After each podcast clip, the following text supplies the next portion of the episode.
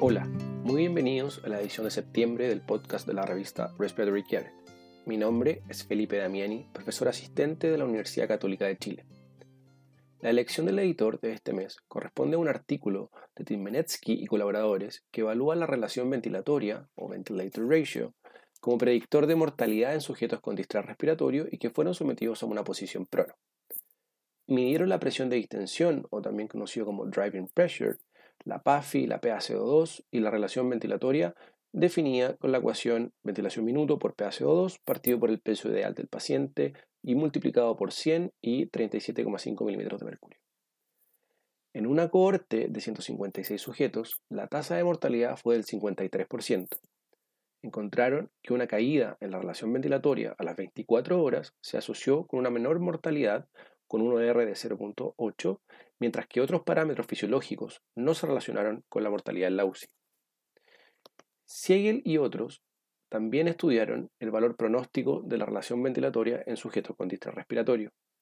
En un estudio observacional de solo un centro, registraron la relación ventilatoria, el, el score de Apache y la gravedad del shock medida por el número de vasopresores necesarios al inicio del estudio. En 50 sujetos encontraron que la relación ventilatoria mejoró significativamente el valor pronóstico de otros predictores. Sugieren que la relación ventilatoria, cuando se combina con indicadores de enfermedad sistémica, mejora la predicción de la mortalidad. Blanche y sus colegas comentan sobre estos dos artículos que evalúan la relación ventilatoria.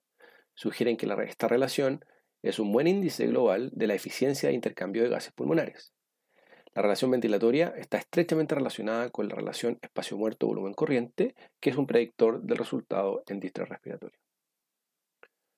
La CASE y sus colaboradores desarrollaron un modelo de simulación para evaluar la relación costo-efectividad de las visitas domiciliarias de un terapeuta respiratorio en sujetos que reciben oxigenoterapia domiciliaria. El resultado primario fue la proporción del costo incremental por años de calidad de vida ganados informan que durante un periodo de cinco años el programa extendido de visitas domiciliarias podría prevenir nueve muertes y agregar 39 años de vida. El costo incremental fue de 17 mil dólares.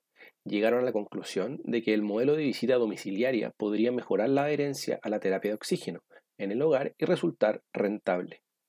GES aboga por la presencia de terapeutas respiratorios en el hogar para pacientes que requieren oxígeno, señala que el objetivo de la terapia con oxígeno en el hogar es que los pacientes vuelvan a sus actividades normales y argumenta que otras alternativas terapéuticas no han tenido en cuenta la calidad de vida de los pacientes. Sugiere que las visitas domiciliarias de los terapeutas respiratorios podrían mejorar la terapia de oxígeno y ayudar en la comprensión por parte del paciente. Goel y colegas realizaron una revisión retrospectiva multicéntrica de sujetos con COVID-19 que requirieron ingreso a la UCI. En una cohorte de 634 sujetos, el 70% se manejó con oxígeno de bajo flujo, el 17% con cánula nasal de alto flujo o ventilación no invasiva y el 9% recibió ventilación invasiva. Descubrieron que las cargas de trabajo más altas, la edad avanzada y la presencia de comorbilidades aumentaban el riesgo de ventilación invasiva. Con, una mayor carga de trabajo, los sujetos tenían entre 6 y 8 veces más probabilidades de ser tratados inicialmente con SINAF o BNI. Singh y otros evaluaron la distensibilidad del sistema respiratorio y los índices de oxigenación en una cohorte de sujetos con contusión pulmonar para determinar el impacto de esta en la función pulmonar. En 301 sujetos con trauma torácico con ventilación invasiva, más de la mitad tenía una contusión pulmonar grave, la duración media del soporte ventilatorio fue de 10 días. Los sujetos con hipoxemia tuvieron hipoxemia progresiva hasta el día 5 de ventilación invasiva. La contusión pulmonar grave se asoció con peores índices de oxigenación incluso cuando se corrigió por la administración de transfusiones de sangre y fluidos. Llegaron a la conclusión de que las contusiones juegan un papel importante en el curso del sujeto con lesiones agudas que requieren ventilación mecánica. Paniarat y colaboradores evaluaron el uso de BNI en presión control o presión adaptativa en sujetos con esclerosis lateral amiotrófica o ELA. Los sujetos fueron estudiados durante una semana y los datos se descargaron directamente desde la tarjeta del ventilador. No encontraron diferencias en las visitas de los terapeutas respiratorios dependiendo del modo que ellos usaban, pero encontraron una mejor adherencia a la ventilación con presión control estándar. La adherencia mejoró con el tiempo y no hubo diferencia a los seis meses. También encontraron un índice de apnea hipopnea residual más alto y menos respiración negativa por el paciente en presión adaptativa a los seis meses. Llegaron a la conclusión de que las respiraciones de presión adaptativa requerían más tiempo para que los sujetos se adaptaran y puedan dar como resultado una mayor estabilidad de las vías aéreas respiratorias superiores en sujetos con ELA y enfermedad vulvar. Cater y otros evaluaron el uso de BNI antes de la intubación en una cohorte de sujetos pediátricos después de un trasplante de médula ósea. Se realizó un estudio multicéntrico retrospectivo durante cinco años en 211 sujetos. Los sujetos expuestos inicialmente a BNI fueron diagnosticados con dificultad respiratoria con mayor frecuencia y tuvieron una mayor mortalidad en la UCI y menos días em, sin ventilador. También tenían tasas más altas de distrés respiratorio pediátrico y concluyeron que en esta corte el uso de BNI antes de la intubación se asoció con peores resultados. Guerin y colegas realizaron un estudio de banco para evaluar el efecto de los dispositivos de SINAF sobre el trabajo respiratorio. Probaron siete dispositivos con flujos entre 20 a 60 litros por minuto, tres esfuerzos simulados y dos frecuencias respiratorias encontraron solo pequeñas diferencias en el rendimiento del dispositivo relacionadas con la presión positiva al final de expiración, o PIP, y el trabajo respiratorio que no parecía ser clínicamente importante.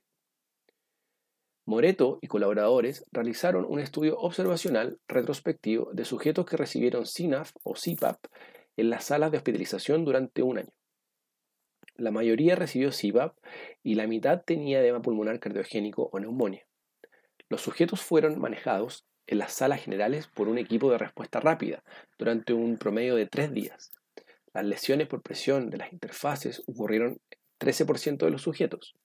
Los sujetos menores a 80 años tuvieron hospitalizaciones más prolongadas y una menor mortalidad en comparación con los de más de 80. Los autores concluyen que la BNI y el CIBAP en las salas eran seguras y eficientes. Lelouch y otros describen el rendimiento de los humidificadores activos y el impacto del aumento de la temperatura programada sobre la humedad generada. Midieron la temperatura de la placa del calentador, la temperatura de entrada y la, humedad suministrada en volúmenes de 5 a 15 litros por minuto. Encontraron una correlación positiva entre la temperatura de la placa del calentador y la humedad suministrada. La temperatura de la placa del calentador mayor a 62 grados Celsius fue un buen predictor de la humedad absoluta entregada mayor a 30 miligramos de agua por litro. Sugieren que la temperatura de la placa del calentador debe usarse como sustituto de la humedad para mejorar el control de la humidificación.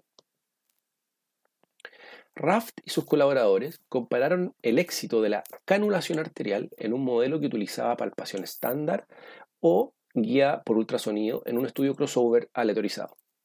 Los sujetos fueron entrenados en la técnica guiada por ultrasonido con presión arterial baja, la técnica guiada por palpación con presión arterial alta y una comparación secundaria con presión arterial baja. Todos los sujetos no tenían alguna canulación arterial previa. El ultrasonido se asoció con un mayor éxito de canulación para los sujetos que realizaban su primera canulación arterial. No hubo diferencias en el tiempo de ejecución hasta la canulación exitosa. O Doherty y otros encuestaron a sujetos con fibrosis quística sobre su adherencia a la terapia con aerosol y los regímenes de limpieza del nebulizador durante un viaje. De 68 encuestados, el 38% indicó que no continuó con la terapia con aerosol mientras viajaba. De los que continuaron con la aerosol terapia, el 43% limpió el nebulizador con agua y jabón, el 18%, usó, el 18 usó agua hirviendo y el 2% no limpió el nebulizador hasta el regreso de su viaje llegaron a la conclusión de que el cuidado y la higiene del nebulizador no son óptimos durante los viajes de esta población. Mirza y colegas brindan un breve informe sobre los predictores de éxito del tratamiento en sujetos con COVID-19 que se someten a una posición pronovigil. En este análisis post-hoc retrospectivo encontraron que una PAFI mayor antes de la posición pronovigil y una PAFI que mejora en el día 2 se asoció con menor necesidad de ventilación invasiva. Damiani y colaboradores contribuyen con un estudio sobre el impacto de reducir la frecuencia respiratoria del ventilador en sujetos con COVID-19 e insuficiencia respiratoria hipoxémica. En sujetos con distrés respiratorio asociado a COVID, la frecuencia respiratoria podría reducirse manteniendo un pH y una PaCO2 adecuadas con una ventilación minuto y potencia mecánica disminuida. Verán y otros contribuyen con una revisión sistemática de SINAF y BNI en COVID-19 incluyeron 19 estudios con 3.606 sujetos. La BNI se asoció con una mejoría mayor en la PAFI en comparación con la SINAF, pero las tasas de intubación y la duración de la estancia hospitalaria fueron similares. No encontraron diferencias en la mortalidad entre la SINAF y la BNI en un subgrupo de ensayos clínicos controlados aleatorizados. Luego proporciona una editorial que acompaña estos estudios y detalla la importancia de los ensayos clínicos bien diseñados y correctamente ejecutados sobre la veracidad de los metaanálisis y las revisiones sistemáticas.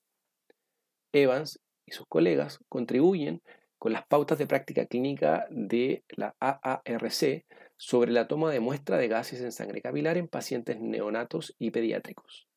Este trabajo proporciona las mejores prácticas basadas en la evidencia para la seguridad y eficacia en la toma de muestras de sangre capilar. Para recibir el contenido de este y los números anteriores de la revista, visite nuestro sitio web en www.rcjournal.com. Allí también podrá suscribirse para recibir el podcast de las ediciones futuras.